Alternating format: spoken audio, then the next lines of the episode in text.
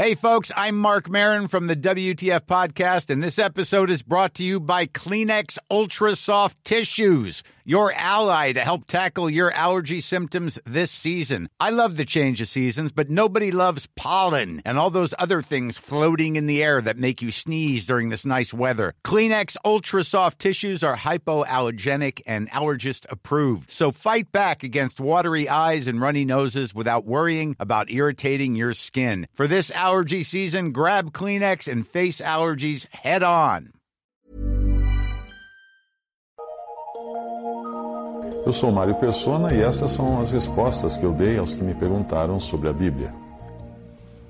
Você enviou uh, vídeos, alguns vídeos de um autor, de um, de um pregador, que é muito conhecido na, na internet e também no YouTube, e o que ele diz sobre o Evangelho, naqueles, pelo menos nos vídeos que você me enviou, está correto.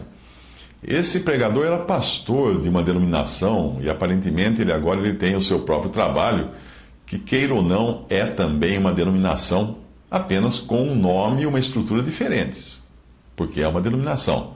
Mas dá para entender que ele é o líder. Sim, ele é o líder. Ele é, ele é quem influencia todos os que se reúnem nos diversos lugares onde existe esse movimento. O fato de ele ter empunhado a bandeira do contra as denominações tradicionais, uh, ou que ele não fale, ou, ou, que ele fale, né, de re regeneração ou restauração da igreja, uh, isso não muda nada. Ele, na verdade, ele criou uma outra denominação de, com outra roupagem apenas. Tem bastante gente empunhando essa bandeira e saindo, bandeira antidenominacional, e saindo das denominações para se reunirem em grupos familiares, ou mesmo nos lares, ou até acabarem criando uma denominação sem nome, ou sem denominação. Mas não é essa a vontade de Deus. Sair para criar mais grupos independentes não tem nada a ver com aquilo que Deus nos ensina na Sua palavra a respeito da igreja. Quando nós percebemos a confusão que existe na cristandade, nós devemos sim sair, porém sair a Cristo e não sair a nós mesmos, ou a um líder, ou a alguma nova forma de reunir. Não é a forma de reunir que importa. É sair a Cristo. Hebreus 3,13. Portanto, saiamos até Ele, a Cristo, fora do, do acampamento ou arraial, suportando a desonra que Ele suportou. A pergunta que nós devemos fazer não é, não é tanto como devo me reunir, mas onde eu devo me reunir. E a resposta é onde Cristo está no meio. E esse no meio significa o centro da reunião, o imã, o elemento aglutinador, Cristo Jesus. Quando eu escrevo sobre a forma das reuniões, muitos chegam até a se interessar, mas quando eu falo do fundamento sobre o qual o cristão deve congregar, isso já elimina alguns candidatos. Um irmão entrou em contato comigo para dizer que concordava com a forma de reunir que eu explicava e era isso que ele procurava fazer com as pessoas com as quais ele se reunia. Aí eu entrei no blog dele e lá estava ele numa foto de, com um colarinho eclesiástico, sabe aquele colarinho duro, branquinho assim, que põe no terno, e, e o título antes do nome de reverendo. Obviamente ele não entendeu coisa alguma do que é estar congregado ao nome do Senhor, é, é, porque tirar de cena o homem, o clero e até o reverendo faz parte disso, de estar congregado ao nome do Senhor. Tirar o clero Some com o clero, é uma das, das coisas, mas não é o fundamento ainda. Mas voltando aos vídeos que você enviou, embora às vezes seja necessário apontar os descalabros que nós vemos ao redor na cristandade hoje, como esse autor dos vídeos costuma fazer, a bandeira do cristão não é denunciar os erros da cristandade. A bandeira do cristão é promover o conhecimento da pessoa de Cristo. O que, chama, o que me chamou a atenção no segundo vídeo dele que você me mandou é que o discurso fica muito centrado nele, nesse pregador. Tem muito eu, eu, eu, eu ali. Você não achou que ele fala muito de si mesmo? Como se ele dissesse: Eu vou fazer assim e quem quiser que venha comigo. Eu tenho aprendido que algo difícil é um clérigo perder a pose de clérigo. E ele era um reverendo, ele era um reverendo de uma denominação, se não me engano, presbiteriana. Ele foi criado assim.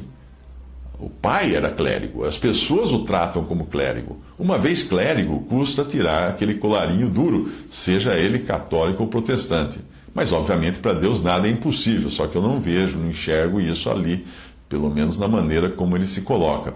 Não existe na palavra de Deus nenhuma indicação de que nós devamos restaurar a igreja porque ela é perfeita aos olhos de Deus. Quanto ao testemunho que foi deixado aos homens, esse sim vai, irá de mal a pior até depois do arrebatamento, quando ficarão na terra apenas os cristãos nominais, aqueles que são da boca para fora, porque esses seguirão o anticristo. Sim, esses apoiarão o anticristo. Essa cristandade que fica para, para a tribulação, para a grande tribulação, depois do arrebatamento da igreja, é a prostituta de Apocalipse, a grande meretriz é a mulher também que aparece montada sobre a besta. A besta que é o poder secular e que depois é inclusive derrubada pela besta. Ainda sobre o que ele diz no vídeo, vamos, vamos comentar mais. Existe uma diferença entre a igreja, que é o corpo de Cristo, e a cristandade, que é o testemunho que os homens dão a esse corpo. A igreja, o corpo de Cristo, é e sempre será perfeita e sem mácula. Porque Deus a fez assim. O testemunho dos homens, que foi colocado, colocado na mãos dos, nas mãos dos homens, este é o que está arruinado. Esse não tem conserto. Nós não somos exortados a consertar coisa alguma, mas apenas a guardar a unidade do Espírito pelo vínculo da paz, porque há um só corpo e um só Espírito, como explica Efésios 4, de 3 a 4. Essa unidade é indestrutível. Ela é obra de Deus e não de homens. Nós só podemos guardá-la, mas ela, ela não vai ser destruída. Ela não vai ser tocada. Muitos hoje pregam a regeneração ou restauração da igreja. É, mas, na verdade, o que estão falando é da cristandade ou do testemunho. Só que essa regeneração, esse renascimento, essa eh, não vai acontecer. Não vai acontecer. É perda de tempo querer restaurar a igreja, recuperar a igreja no sentido do testemunho cristão. Da mesma forma como aconteceu em todas as eras e dispensações ou maneiras de Deus tratar com o homem, tudo começa bem, aí tem o declínio e acaba mal. Porque os homens sempre destroem o que é de Deus. E assim vai ser também com o testemunho da igreja nessa terra. Começou muito bem lá, de forma gloriosa, lá em Atos 2, eh, com muito poder mas hoje nós vivemos um momento de Laodiceia. Entenda você que as sete igrejas de Apocalipse uh, representam também sete épocas da igreja no mundo. E nós vivemos na última época, que é a época de Laodiceia, quando o valor, o valor é dado ao que é, ao, aquilo que é exterior. Por isso que ela fala, sou rica e abastada. Porém, o que nós encontramos ali, onde está Cristo ali? Está do lado de fora desse testemunho. Ele está batendo, ele está buscando comunhão individual. Quem estiver, uh, ele está à porta e bate. Quem abrir a porta e, e, e comer com, com ele, ele com, com esse, é isso que ele está buscando. Não haverá restauração. Nós estamos no último momento da igreja na terra. Ela será arrebatada e vai ficar só a casca a casca vazia, que é todo o sistema da cristandade. São poucos os que saem dos sistemas para voltar ao centro, que é Jesus. Isso sem fazer alarde ou sem sentimentos revolucionários de quem está tentando consertar a cristandade. É importante fazer uma distinção clara disso para você não cair no erro de criar mais uma denominação sem nome, que se propõe então somente a reparar alguns erros do modus operandi das, das denominações quando o erro está no fundamento que elas adotam. Uma boa coisa a fazer quando você escutar irmãos pregando contra denominações ou convidando as pessoas a saírem do sistema é perguntar o seguinte: acaso ele é um líder procurando por seguidores?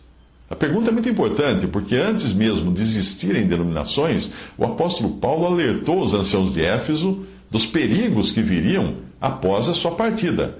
Haveriam homens procurando atrair discípulos após si. Em Atos 20, 29 a 30, ele fala isso. Porque eu sei isto, que depois da minha partida entrarão no meio de vós lobos cruéis, ou seja, aqueles que vêm de fora do rebanho, uh, que não perdoarão o rebanho.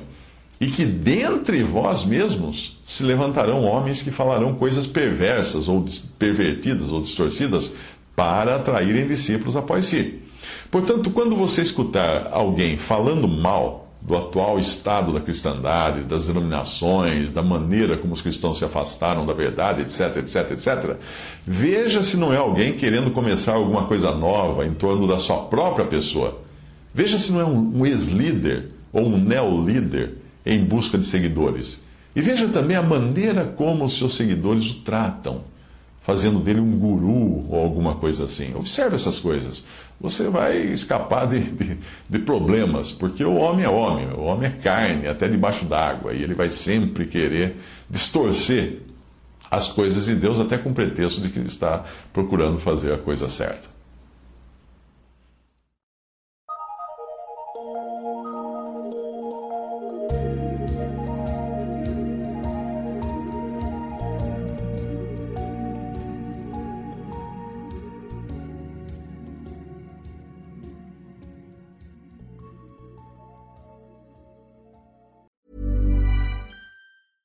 Mom deserves the best, and there's no better place to shop for Mother's Day than Whole Foods Market. They're your destination for unbeatable savings, from premium gifts to show-stopping flowers and irresistible desserts. Start by saving 33% with Prime on all body care and candles. Then get a 15-stem bunch of tulips for just $9.99 each with Prime. Round out Mom's menu with festive rosé, irresistible berry chantilly cake, and more special treats. Come celebrate Mother's Day at Whole Foods Market.